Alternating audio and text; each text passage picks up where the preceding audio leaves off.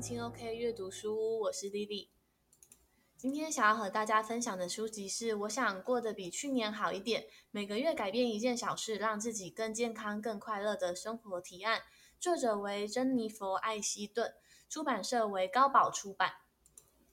那这本书嘞，就是在我看了前面第一章的时候，我马上就是想到了一本书，叫做《过得还不错的一年：我的快乐生活提案》。就是它的作者是葛瑞琴，就是不知道有没有人也看过这本书。那当我在看呃过得还不错的一年那一本书的时候嘞，就是会想要跟着作者，就是一起就是实践生活中一些小事情，然后持续坚持下去，看看自己会有什么改变。对，所以这一本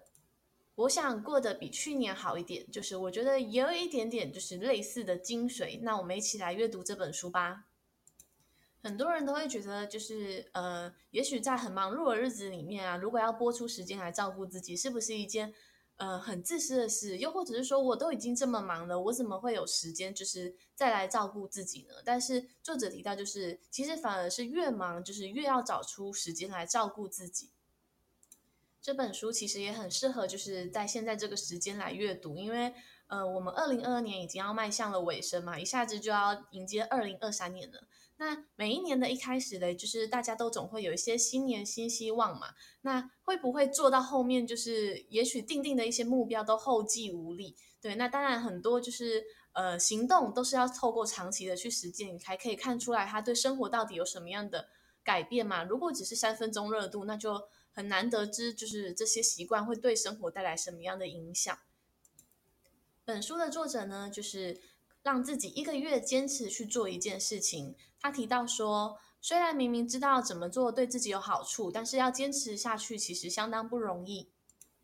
但是如果花一个月来进行某件事情呢，听起来感觉就不难。这个长度很适合进行实验。总而言之，这似乎是一个大好的机会，可以借此了解不同的方式，自己照顾自己对生活会产生何种层面的影响。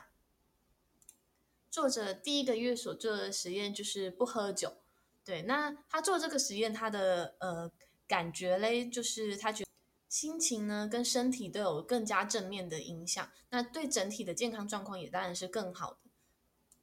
作者的身份嘞，其实是一位医师兼营养学家，那他在这么呃职业忙碌的情况下，他说其实他反而是很难抽空来评估自己的生活习惯对自己造成的影响。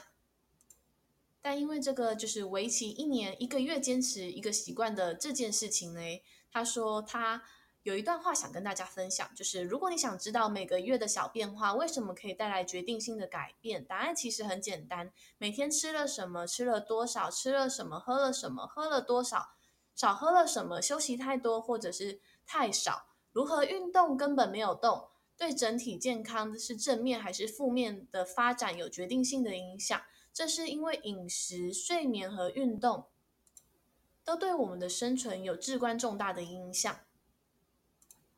作者举了一个例子，他说：“假设一天的饮水量不足的话，可能会直接导致你进医院。对，就是 因为身体过度缺水嘛。那作者说，他早年的时候确实是因为三度因为缺水而进了医院。对，那嗯、还蛮妙的，是因为。”当我看完这本书的时候，我跟我老公也讨论说，诶，那我们也来试试看，有一个像是新年新希望，刚好已经快二零二三了嘛。我说，诶，那我们也来做实验，那两个人一起做，就是我跟我老公一起去做这件事，感觉好像有个伴，又很有动力。那我们第一个月就是一月份，我们定定的目标就是每天至少要喝两千 CC 的水。对，因为有时候如果你坐在工作。桌上很忙碌，一时间就会忘记要去补充水分。但是其实喝水对人体真的是非常重要的，帮助我们代谢身体，然后而且多去喝水、多上厕所，其实对身体是有益无害的嘛。作者说着，历经了整年的挑战，并培养了不可或缺的生活习惯后，我可以告诉你，现在的我处于有生以来最健康、最快乐的阶段。但我并没有进行天翻地覆的改变，没有采取疯狂的饮食方式，也没有把自己饿上三个月，或是在昂贵的健康中心拼命运动。简单的来说，我只是拟定了专属自我照顾的方案，希望我希我希望他们可以分享给每一位读者。对，那所以我们一起来看书中的内容，那就是看完之后呢，你也可以拟定自己的专属照顾方案。一个月改变一个习惯，那当然这些习惯都是你想要就是放在生活中，然后你想要让自己变好的好的习惯嘛。所以这些习惯的日积月累嘞，就会让自己就是身心灵都有所成长。作者说着，自我照顾意味着按部就班照料自己的内在及外在自我。一个月执行一个习惯，就意味着一年就是你已经建立了十二个良好的日常习惯。作者分享了就是他的领悟，就是他并没有同时改变十二种行为，对，因为如果同时要你一个月就建立十二种生活习惯，这实在就是太困难了嘛，而且感觉压力很大，就会反而会让人家觉得有做不来的那种压迫感。但是呢，就是这本书它的美妙之处，就是他说在于每个月进行一项挑战，每个月都有全新的开始，让你拥有崭新的机会，拿下健康跟快乐的主控权。日常习惯一点一滴的小改变，比起天翻地覆的彻底改变更有可能持续下去哦。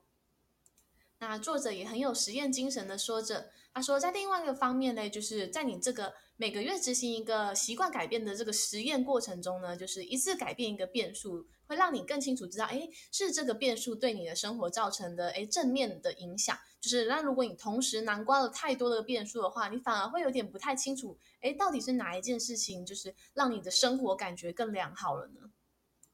就比如说，假设你同一个时间你减少摄取了乳制品，也减少摄取了肉类。酒类还有咖啡，那你发现你自己的皮肤变好了，可是你会没有办法知道，哎，到底是少喝牛奶，还是少吃肉，还是没有喝酒，还是没有喝咖啡，导致你的皮肤变好？所以就是很有实验精神的尝试在自己的生活中做出微小的改变，然后你也可以把自己当成一个实验品，然后去做出更多的感受。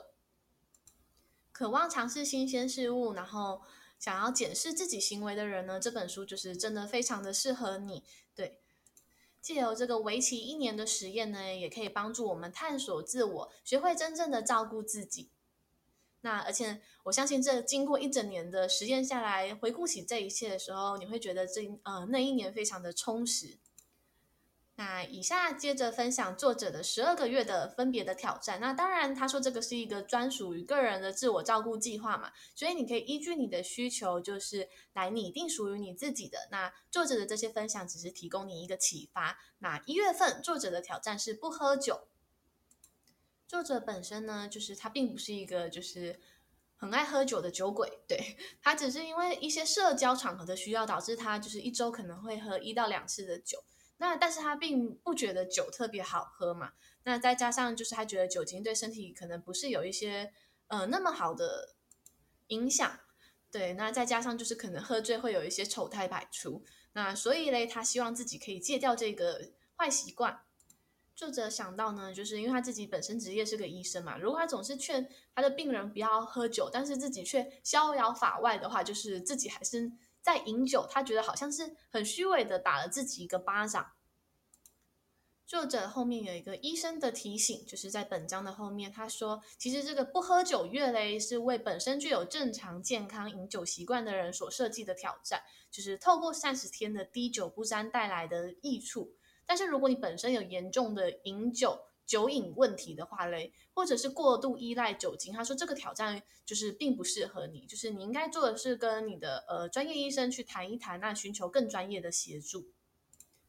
我觉得人有时候是一个蛮神奇的生物，对，就是像本书有提到，就是呃一个叫做剥夺效应的，就是当你就是心里有个预设说，哎，告诉我自己不能喝酒，又或者是说，哎，你身边的人。也许是你的医生、你的家人告诉你，哎，你不能去干嘛的时候，你偏偏就会越想要去做那一件事情。对，那作者说他其实一开始在执行这个不喝酒月的前几天，他觉得很痛苦。对，他说他的身体虽然不渴望喝酒，那也没有社交场合的需要，但是呢，他就是会一直想着说，哎，接下来我这个月我一杯酒都没有得喝了耶。对，然后所以就是有一种被剥夺的感觉嘛。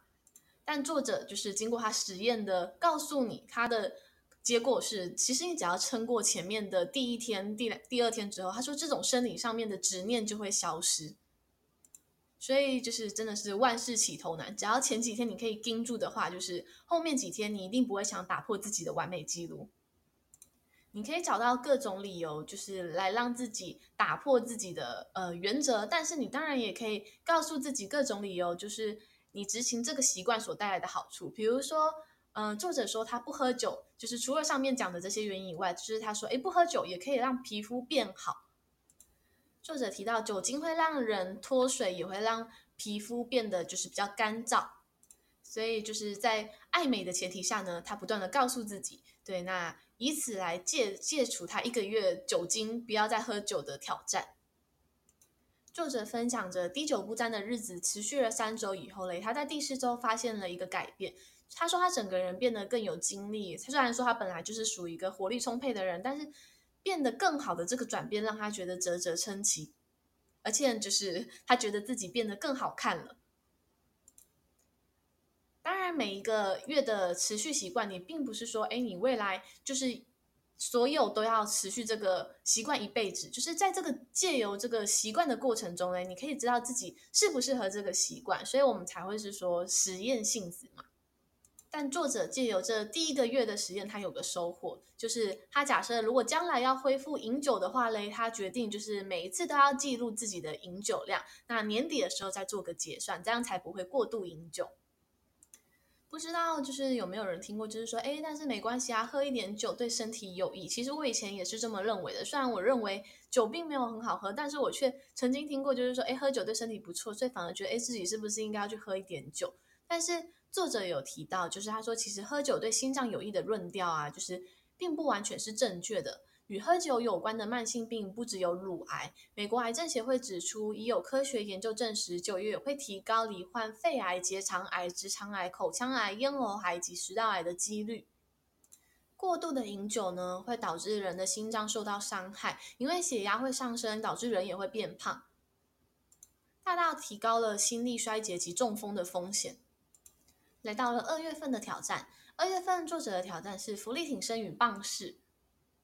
作者提到，既然就是可以少量饮酒或者是不喝酒的话呢，他也希望可以更为自己的健康做努力。因此，他的二月份计划就是希望可以更加的提升自己的健康程度。因此，他选择了伏力挺身跟棒式来强化自己身上的肌肉，希望可以借此拥有优美的手臂线条。作者坚信着，人只要每天持续的锻炼，哪怕只有一次只有几分钟都能够改变外貌和心情。作者给自己定定了这个呃实验目标。他说，因为每天只需要几分钟就能够搞定的体能训练。对，那我们来分享作者第一周的实验。他说，第一天他在一间饭店的房间里穿着便服趴在地上做了二十下伏地挺身，接着进行了足足四十五秒的棒式。那他的女儿在一旁边看，那他起来的时候嘞，就是气喘吁吁的程度完全超过他自己的预期。虽然整个过程不到九十秒就结束了，但是嘞，他说他事后居然无法就是脸不红气不喘的修自己的指甲。他说这实在让他讶异。透过实验来实践行为的这个过程中，其实你也不是完全不能够调整的，因为作者说，他说，哎，给我第一个礼拜，他相当开心自己就是有坚持下来，虽然漏做了一天。但是呢，他觉得就是哎，现在的他就是调整成每天至少会做一下伏地挺身，棒式则多做五到十秒。对。那作者对于自己每天都可以呃再多做一下伏地挺身，或者是棒式多撑个五到十秒，他觉得对于自己的这样的进步，他相当的满意。那到了第二周呢，他已经能够做二十五下的伏地挺身及一分三十秒的棒式。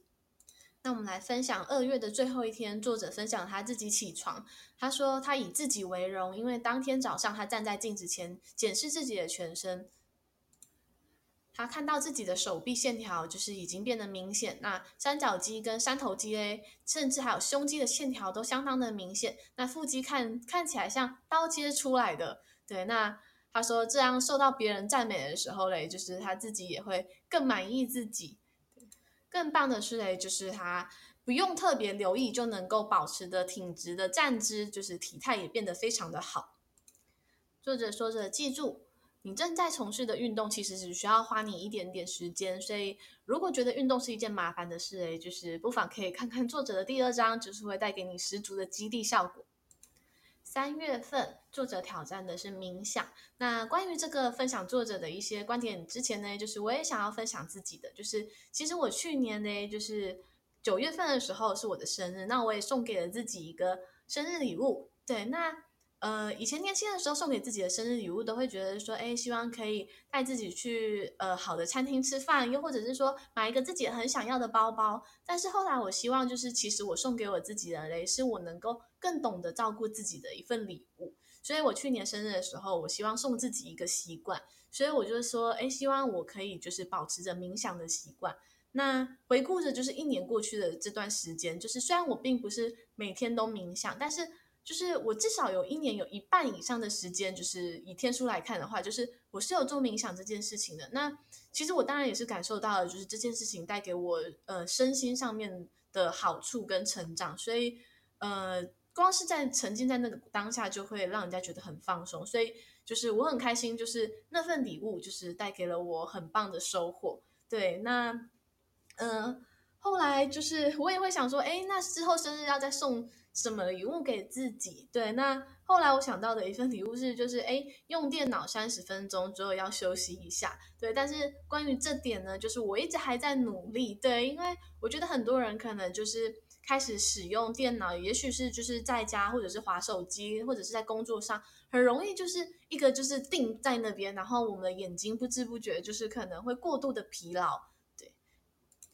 许多文献呢，就是都有提到冥想对人的好处嘛，也许是提高呃专注力，然后或者是让你的产能变得更好，对，那或者是让你在那段时间就是得到了足够的休息。那如果你觉得冥想就是二十分钟其实是非常困难的话，其实呃我也是听了我姐姐的分享，她说，诶，也许一天只要三五分钟，就是。让自己去做这件事情就可以。你一开始并不需要为自己设定一个就是太远大的目标，所以我一开始也是从三分钟、五分钟，那到后来慢慢的发现，诶，也许可以自己沉浸在那个时间，可能是十分钟或者是二十分钟。对，那当然时间并不是重点，而是你有没有在那段时间内获得你想要的感受或者是能量。也许是你只是想要在那个片刻下得到了就是休息。那作者选择的方法嘞，就是他报名了冥想的课程。那作者说着，就是你当然也不用一定要像他一样，就是非得要去报名课程，就是才可以开始冥想。那现在就是其实有很多冥想的 YouTube 或者是 Podcast 都可以成为就是你运用的资源。作者说着他自己喜欢在早上冥想，因为如果是决定呃可能一天之后结束快要结束之后再去做冥想，他觉得他可能都已经累到什么都不想做了。但是如果早上开始冥想呢，他说能够迅速打造满满的心灵能量跟正面的情绪，让他可以迎接整天的工作跟挑战。在这个章节呢，我想特别分享的就是，诶，就是当你在做实验的时候，因为为期可能一个月嘛，那也许你可能会有漏做，对。那比如说作者分享，比如说他在第二周的时候曾经有漏做一天的冥想。那他说在那一天，就是他没有做冥想的那天，一那一天快要结束的时候嘞，他对自己感觉到失望。他说不仅是因为搞砸了挑战，还有一种就是一整天既不正面也不灵敏的感觉。那我想就是一个习惯会带给你好的影响，所以当你一瞬间可能失去它的时候，你的身体也会给你回应。那如果当你想找回那份感觉的时候，你就是再回到那个习惯之中嘛。书中分享的有一段就是我大有感触，对，他说，一旦就是也许你早上起来漏掉做冥想，那你可能那一整天都不会讲想做，就是我觉得真的的确是这样。然后就是如果啊，你早上起来第一个动作是检视你的手机，对，那我觉得它会大大增加你可能就是。没有去做你想做的那件习惯的风险，对，因为比如说，假设你希望你自己，诶，早上起来可以做十五分钟、十五分钟的冥想，又或者是看十分钟的书，但是如果你一旦拿起手机或者是去看电脑，就是我觉得这些东西可能就是这些做这个东西的 moment 就会失去这个机会了，对，因为你可能再也不会想要在那天再去做这件事情。结束冥想这个篇章之前呢，来跟大家分享一下冥想的好处。对，冥想他说能够抑制就是发炎反应，然后换句话说嘞，如果只要持续冥想的话呢，就能够扭转细胞分子的发炎和压力受到的伤害。研究表明嘞，我们在日常生活中不知不觉服下了过多的消炎和止痛药，对身体造成了潜在的伤害，而冥想能够帮助这些药物的伤害细胞复原。那冥想不只可以让人变得更专注，也可以就是培养同理心，然后改善失眠的状况，甚至是帮助我们放松，然后更容易达到饮食控制。冥想更有助于呃高血压、慢性疼痛与各种上瘾症的改善。甚至更意想不到的诶，是冥想还能够就是帮助你的人际社交，因为冥想能够减轻你的压力，那增强你的正面积极心态，进而让你在就是跟周遭的人相处的时候嘞，有更深入、更好的关系。那看到这里，我自己都觉得，也许我可以在就是明年的其中一个月来让自己挑战每天冥想这件事情。对，那就是也许三十天、三十一天连续去做这件事情，会就是让我跟就是去年。呃，一整年允许自己有偶尔没有这么做，又会有不同的感受。四月份有氧运动，那作者在展开这个有氧运动的第一周的第一天，他跑去健身房，就是上了飞轮课。那过程中呢，就是他一边听着音乐，然后一边哼唱，一边踩踏自己的脚踏车踏板。那结束后后嘞，他就大汗淋漓，然后感觉到就是心情满满的正能量。那当然就是，嗯，有氧运动有很多种嘛。那他说，为了避免就是感觉过程中就是实验的过程中感觉太无聊，所以他决定隔天他要去游泳。那结果嘞，就是他也很喜欢就是那一天游泳的体验。所以我觉得有些事情啊，其实只差的是一个开始的点。就是也许你在还没有去做之前，你会有一种心生排斥的感觉，但是一旦你让自己的身体进入那个状态，就是你的心灵也会跟着进。进入那个状态，所以你就会喜欢上那个时候的自己跟那个时候的感受。如果当一个实验啊，就是让你觉得有一点点呃难以进行下去的时候嘞，其实这个时候就是你可以开始思考要怎么做，怎么样去稍微做一些细部的调整，就是可以让你持续的更久。对，那像作者在进行这个有氧运动的这个月嘞，就是他其实中间有换过，就是用听音乐嘛。那后来就是他有想到，就是诶，他也可以在。一边呃做有氧运动，就是可能踩飞轮的时候听 Podcast。他说这对他来讲是一个全新的尝试。他说没想到这个全新的尝试嘞，就是让他甚至没有注意到自己骑了多久，直到就是哎低头看表才意识到，竟然已经过了一个小时。那至于作者为什么会想要去？做嗯、有氧运动嘞，当然就是他说有氧运动有非常多的好处嘛，比如说它可以帮助助眠，那稍微流点汗还能够让皮肤变好，就是感觉会变得更年轻。那就是研究也有显示，有氧运动还能够逆转逆转老化的细胞，刺激皮肤的细胞改变，让你看起来比实际更年轻一点。那如果当你坚持不下去的时候，你也许可以这么做。开始的时候，不妨告诉自己，有做总比没有做强。对，只要先给自己一个开始就好了。再来就是你在设定目标的时候，就是不妨可以找一个自己就是还算喜爱的项目，就是让自己在条件上比较容易持续下去。那透过事前的规划，然后在其中培养自己的责任感。那甚至你也可以利用社群媒体，就是来帮助自己，督促自己。比如说，你可以在你的社群网站上告诉你的朋友你要挑战这个计划，对。但我觉得关于这点啊，就是我觉得蛮看个人的啦，对，因为像我自己的个性就是，呃，我反而会觉得，嗯、不一定要昭告全天下，就是我要去做什么，我我也许会比较容易坚持的下去，对。那我想每个人的方式是不一样，但是其实我。如果不发社群网站，我觉得还有一个方法也是你可以就是找到鼓舞自己的方法，就是你可以找你志同道合的朋友一起去做这件事情，一起去挑战这个呃这个目标，对，会让你就是感觉到一样很有激励效果。那再来就是在过程中，你可以为自己留下记录，也许是写写呃文字记录，或者是拍照。五月份的挑战，作者选择了少肉多吃蔬果。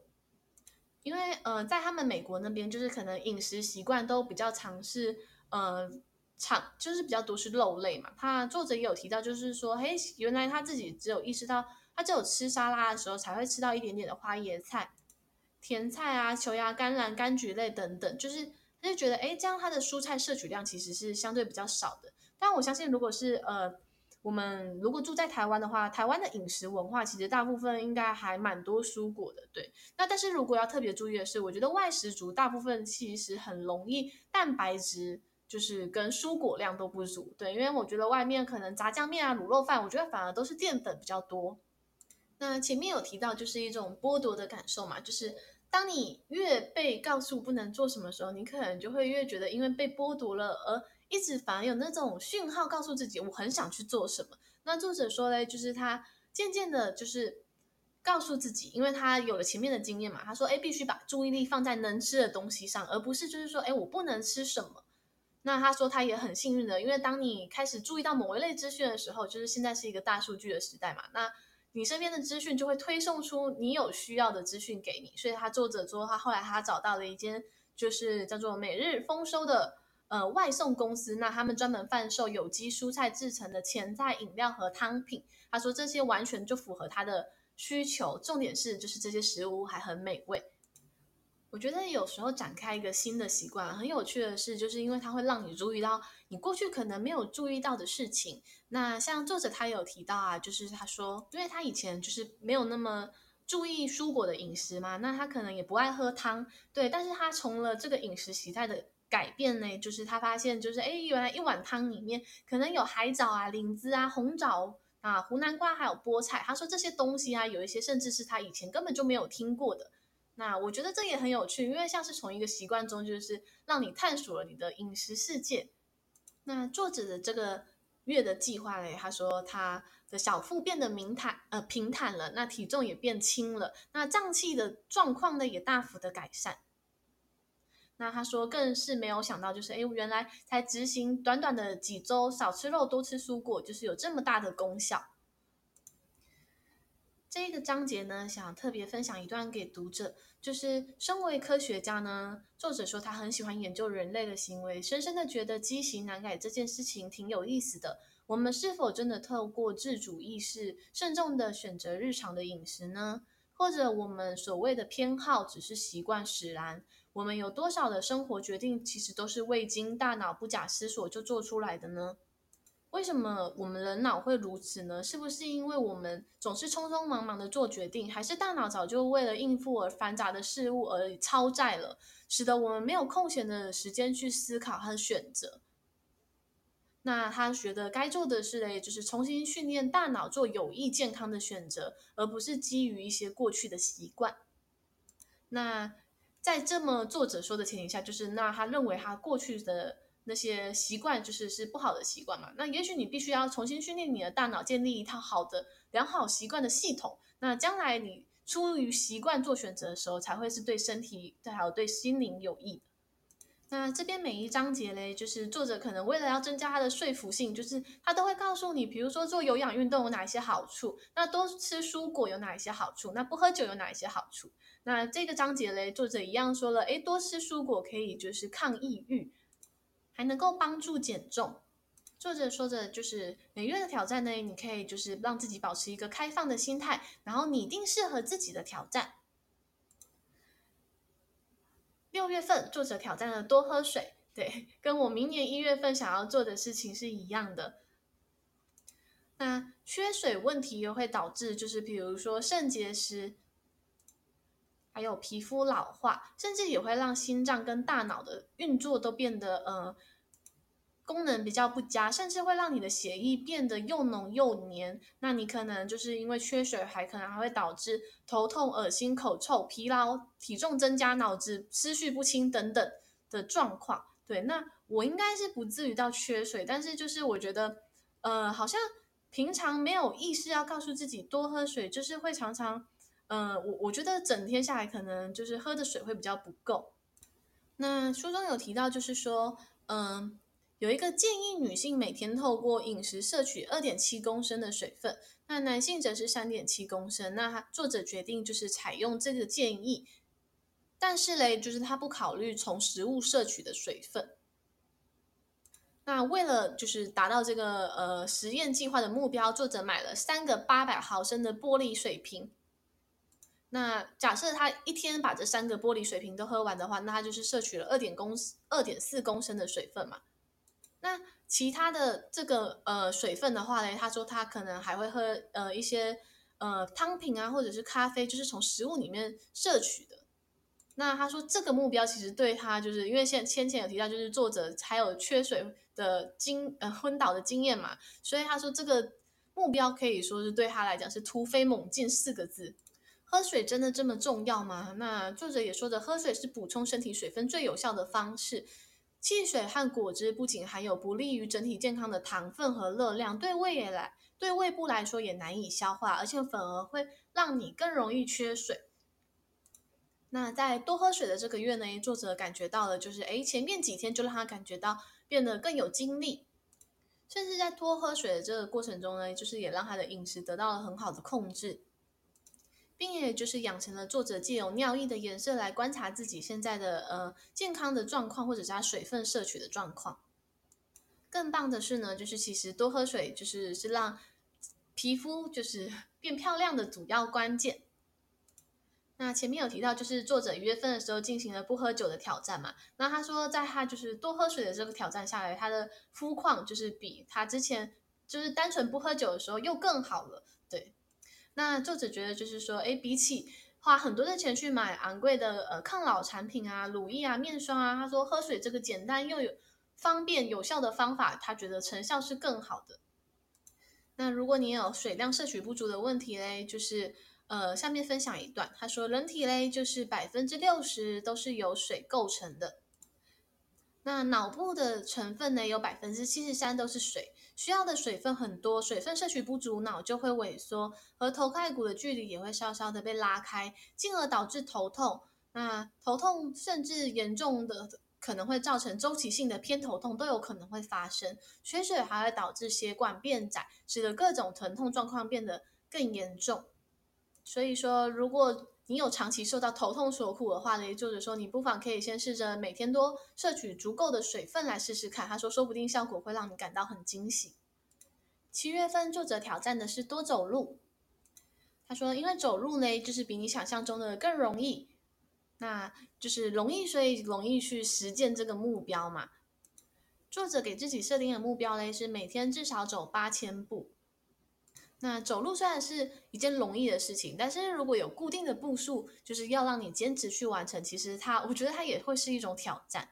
那本章的后面呢，就是作者依然提到了许多走路的好处，比如说可以帮助减重啊，让人家感觉到快乐啊。他说，甚至多走路会让人家感觉到幸福感加剧。我甚至也有听过，就是说，哎，很多的呃作家他们是透过走路散步的这个过程中，就是有了灵感。作者在本章也有提到，他说：“诶，多走路有助于他的思路清晰。据研究员表示，嘞，多走路可以提升认知功能。部分的原因是因为走路会为大脑带来更多的血液、氧气及养分。定期的步行可以促进新的神经元增生及脑细胞之间的连接，扩大海马体，预防老化相关的组脑组织退化。对，所以如果怕有老人痴呆的话嘞，就是要多去散步。”前一阵子我嗯、呃、跟我一个老师出去就是约见面，那我真的还蛮喜欢那一次见面的呃感受，就是因为其实大部分就是我们约朋友见面可能都会选择餐厅坐下来吃饭聊聊天嘛，但是我看那那位老师，我觉得那一天的呃行程很棒，就是我们就绕着圆山公园那样走啊，然后爬上了小小的山，然后散步了一圈两圈，然后散完步就是。我们也就就是感觉身体运动到了，暖和了，然后天也都聊好了。对，我觉得其实那一次的感受真的还蛮舒服的。对，也许之后，嗯、有机会的话，我会找一个就是志同道合的朋友，就是跟我一起继续散步约会。八月份作者挑战是谨慎使用三 C。对，我看来，我明年也很想要加入这个挑战。对。因为我觉得有时候不知不觉就是滑手机会占用掉生活很多的时间，就是当那个时间被呃滑短影片或者是浏览一些过多的网络资讯所占据的时候嘞，就是呃做正事的时间就会被耽搁了。不过看来作者跟我的状况不太一样。他说，因为身为医生呢，他有很多不得已的苦衷。他说，因为美国广播公司专用的工作手机啊，必须一周七天，每天二十四小时都开机待命，以便应付紧急的医疗问题、重大的医疗新闻以及固定呃固定在节目上现身。他说，为了做好这两份工作，他必须不断的开机，以保持自己随时都能够联络得到。那然而，当他开始思考自思思考自己陷入了三 C 的生活之中，他说：“其实他明白这样是大有问题的。”那分享书中有一段，作者说，他说夜里他会把手机摆在床边，早上起来的时候第一件事情就是要滑手机。那他说过去这样的行行为，就是让他觉得几乎是机不离身，就是整天感觉都在传讯息，然后读某个读某个资讯，或者是寄电子邮件。那他觉得更糟糕的是，他明明已经意识到，就是手机让他忽视了周围的环境，那妨碍了他的人际关系，和他害他已经没有办法活在当下。但是即便如此嘞，就是他似乎是依然故我。那我觉得这样的状况应该就是有一点点，呃，沉迷，沉迷就是有点成瘾的状况。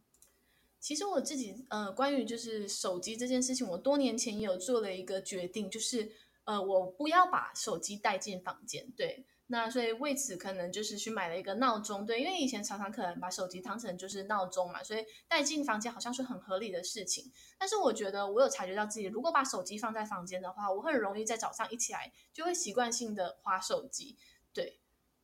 那作者分享就是他的第一周，他说，呃，第一天就是他开始实验了，就是减少 3C 的使用时间。他说那天的气候温暖，阳光普照，是个非常适合进行夏日徒步的一天。那他光是做到就是出家门的时候，告诉自己把手机收进皮包里面，再去走路。他说这件事情呢，他说让自己有一种恍如这个城市的观光客的感觉。那当他看着就是可能熟悉的林肯中心的时候，他深深的受到吸引。那他感觉到晨光就好像古代的神殿，令他就是美到那个头晕目眩的感觉。作者也说着，这个他活了多年的城市，他已经有好长的时间不曾细细的品味它。那作者也有一个惊人的发现，就是他其实一直很害怕他走路的这十五分钟，万一如果错过了手机传来的什么重要讯息怎么办？但是他说，其实还好，那天十五分钟里面根本就没有发生什么天大的事情。那他不禁觉得感觉到松了一口气，而且他也相更笃信自己说，哎，这个月以来，他也许只要让自己每天少用呃十五分钟的时间，就是他可能散步的那个时间，就是他一定会获得成功。就是我所谓的成功，就是他这个实验的成功。那接下来作者就是他也挑战了，就是哎，也许上飞轮课的呃三十分钟，把手机收进包包。那日积月累之下呢，作者感觉到就是，哎，他在无手机步行的期间啊，就是他的心情变得更加的平静。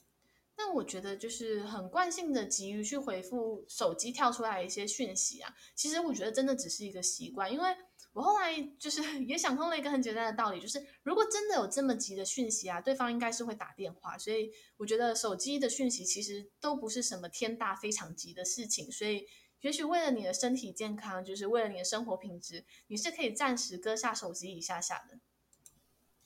九月份挑战减糖，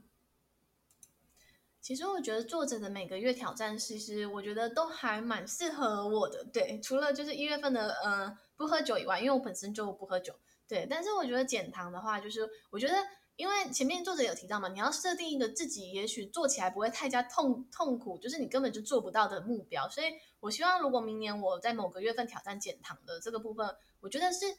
可以先从就是哎不吃甜食这一点来做。对，然后完如果因为糖，嗯，如果完全不吃淀粉，对我来讲目前可能还是一个太困难的目标。作者提到，就是美国人吃下的甜食啊，就是近几年其实达到了历史的新高。那吃糖。危害身体的这个讯息呢，其实也都让很多人早已明白了嘛。就是它其实还蛮容易在我们生活中，就是看到要戒糖的这一类的讯息。那那为什么我们明明已经知道，就是吃糖会危害我们的心脏、脑部、身体及整体的身心状况及情绪之后，我们很多人却依然戒不了糖呢？对，因为其实糖是一个非常容易成瘾的东西。那作者真的是非常认真在做这件事情。他说，因为这个本月的新任务嘞，是就是不管吃什么都要先看标签计算糖的含量，把每天的糖摄取量控制在二十五克以下。那当然，如果你有打算要执行就是戒糖，就是少糖生活的这个选项的人呢，就是我觉得要设定一个怎么样的目标，是完全都不吃包含淀粉，还是就是说，哎，你可以跟作者设定作者一样嘛，设定比如说是二十五克还是多少？对，我觉得当然就是这个目标是必须你也达得到，有点难度，但是又不是过于困难的。在作者不断持续就是进行每个月挑战的过程中呢，就是他发现其实自己也变得对于自己更有责任感了。就是这当然也在意味着他更懂得照顾了自己嘛。嗯，我们大部分人可能都听过，就是说，诶，有毒瘾、酒瘾、烟瘾，对，那有很多的恶习。那其实为什么糖这件事情呢？就是糖瘾这件事情比较不会被那么严重的批判。那我我想它背后应该是有很多的商业考量。作者说他在戒断，嗯、就是减少糖类摄影的这一个月呢，就是他有发现一个状况，就是如果他碰到了，就是他假设他只要允许自己吃了一小块，他就会吃一大堆，那不碰反而没事。他说就像，呃，第一个月不喝酒那一个月的挑战，假设如果滴酒不沾，他觉得是成功的原因，那如果当时他给自己设定的是每周喝一两杯的话嘞，他可能就会放任自己随便去喝。那以减糖这件事情来讲，他如果他假设只要放纵自己，就是如果吃一两片巧克力或者是饼干的话嘞，就很有可能就是会忍不住大吃大大大吃特吃。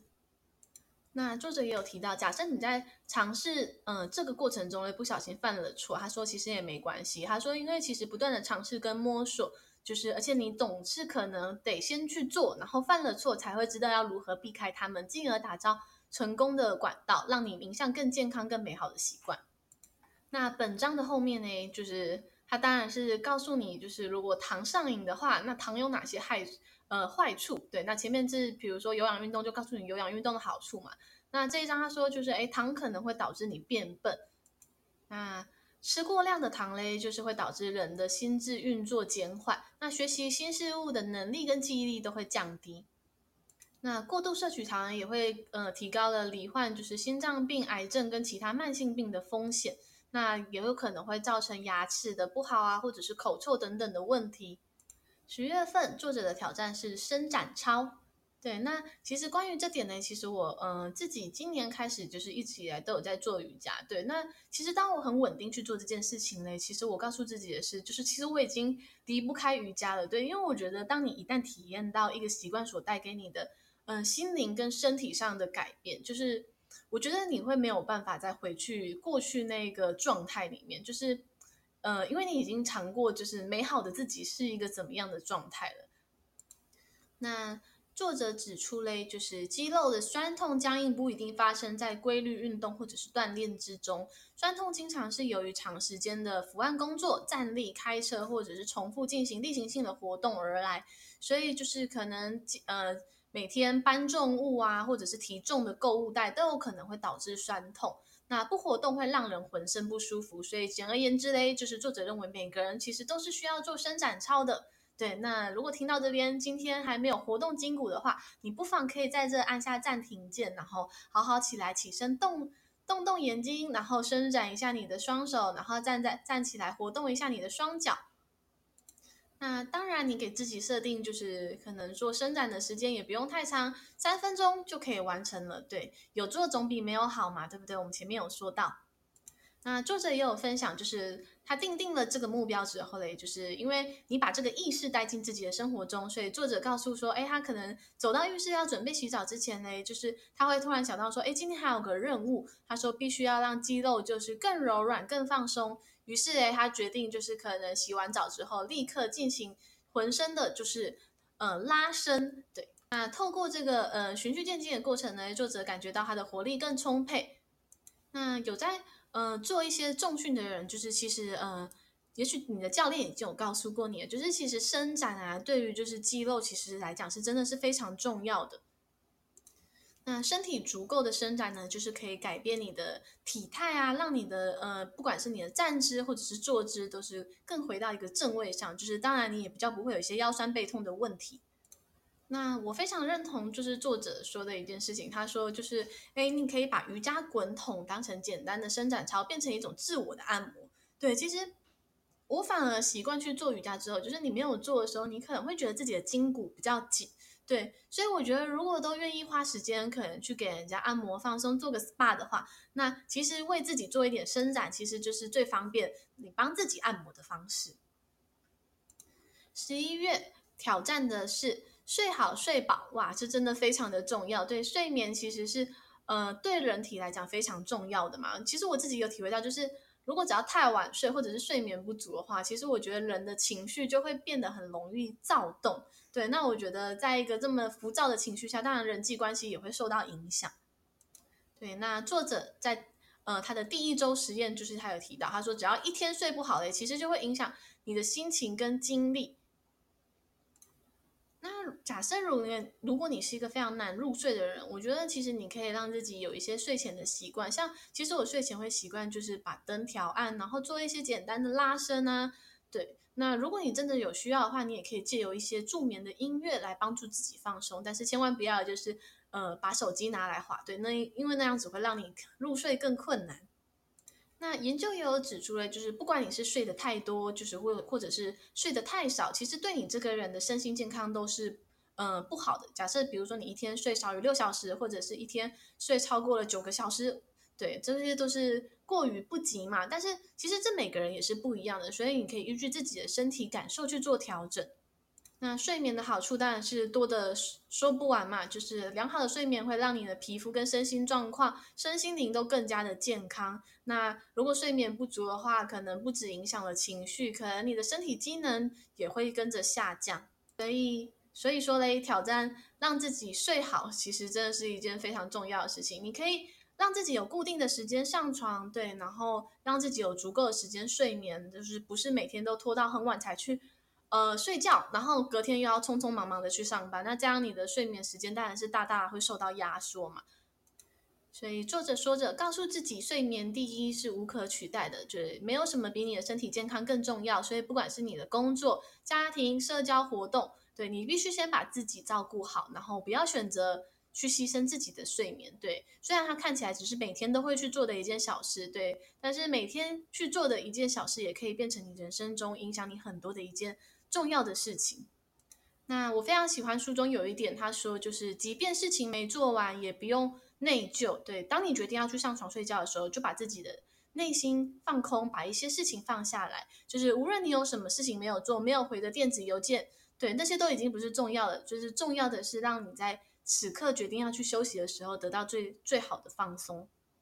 那假设如果你和我有一点点一样，就是有点呃睡眠比较品质没有那么好的人，我觉得你可以尝试就是运动。对，那还有作者也有提到的话，就是白天多晒太阳也会让你晚上睡得更好。那终于来到了第十二个月，作者的挑战是笑一下。对，虽然很简单，但是我觉得。有时候不自觉的嘴角上扬，好像那一天也会感觉比较幸福，好像随时都有幸福的事情要就是对你飞过来一样。对，那其实这个也是我哥哥跟我分享过，他说，诶，他有一次就是告诉自己说，诶，让自己今天好像就是即便什么事情都没有发生，那你就是带着就是微笑的表情度过一整天。他发现，诶，人莫名的不知道为什么心情好像真的会比较好。那作者他决定就是十二月进行的挑战是努力欢笑。重新发掘人与生俱来的童趣。他说，这个方法嘞，就是可以让他找到生活中更多轻松有趣的元素。那比起前面就是十二个月，呃，十一个月的挑战，就是笑一下这个相对简单的，对，但是它对我们的心灵层面却是有足大的呃影响。对，因为这个月作者他不挑战，就是不喝酒，就是也不挑战要做棒式，也不挑战要做有氧，就是只是单纯的让自己保持就是，诶，我要快乐度过一天的想法，就是笑一下。作者说着，就是不管你身在何方，或者是在做任何事情，都要想尽办法为自己找到乐子。那在这个过程之中，诶，就是作者说你会学会做自己最好的朋友，然后明白如何陪伴自己。那更棒的是，也许你也可以找回就是自己的赤子之心，那就是看待世界的眼光也会变得不一样。那有句俗谚叫做“欢笑是最佳的良药”。他说：“事实上嘞，就是这句话不只是个实验，它其实也是有医学根据的。那有科学家发现嘞，就是大笑对我们的身体、心理都有足够好的影响。那笑可以帮助我们减轻压力，还可以降低焦虑跟紧张的感觉。所以，假设如果你上台前很紧张的话，不妨告诉自己可以笑一下。对，那而且其实笑的话也会减轻我们的疼痛感感觉，就是也会让我们比较快的得到痊愈。”对，但是其实关于这点，我明白，就是也许人很痛的时候，你其实嗯很难告诉自己，就是要要笑得出来。对，但是我觉得其实，嗯，你可以借由一些外力的方法，就是比如说，也许你的身体很疼痛，但是你可以去看一个很好笑的影片，就是借此就是让你稍微抽离一下注意力。那说了这么多，作者说着，记住你正在做的事情都对你的健康影响至关重大。那关于健康这点，我相信很多人都知道它有多重要吧？因为健康是一切的呃缘起嘛。你没有了健康，其实其他的追求都相对的呃没办法继续。所以说，多多微笑，保持正面的心态。那切记不要去放大问题。那将这些改变呢，有一天就是它变成了你真正的习惯的时候。你会体验到它真正为你带来的益处，那很自然的把这些东西融入到你的日程行程之中，成为不可或缺的一部分。好，以上就是本书的分享，谢谢你今天的收听喽，我们下次见了。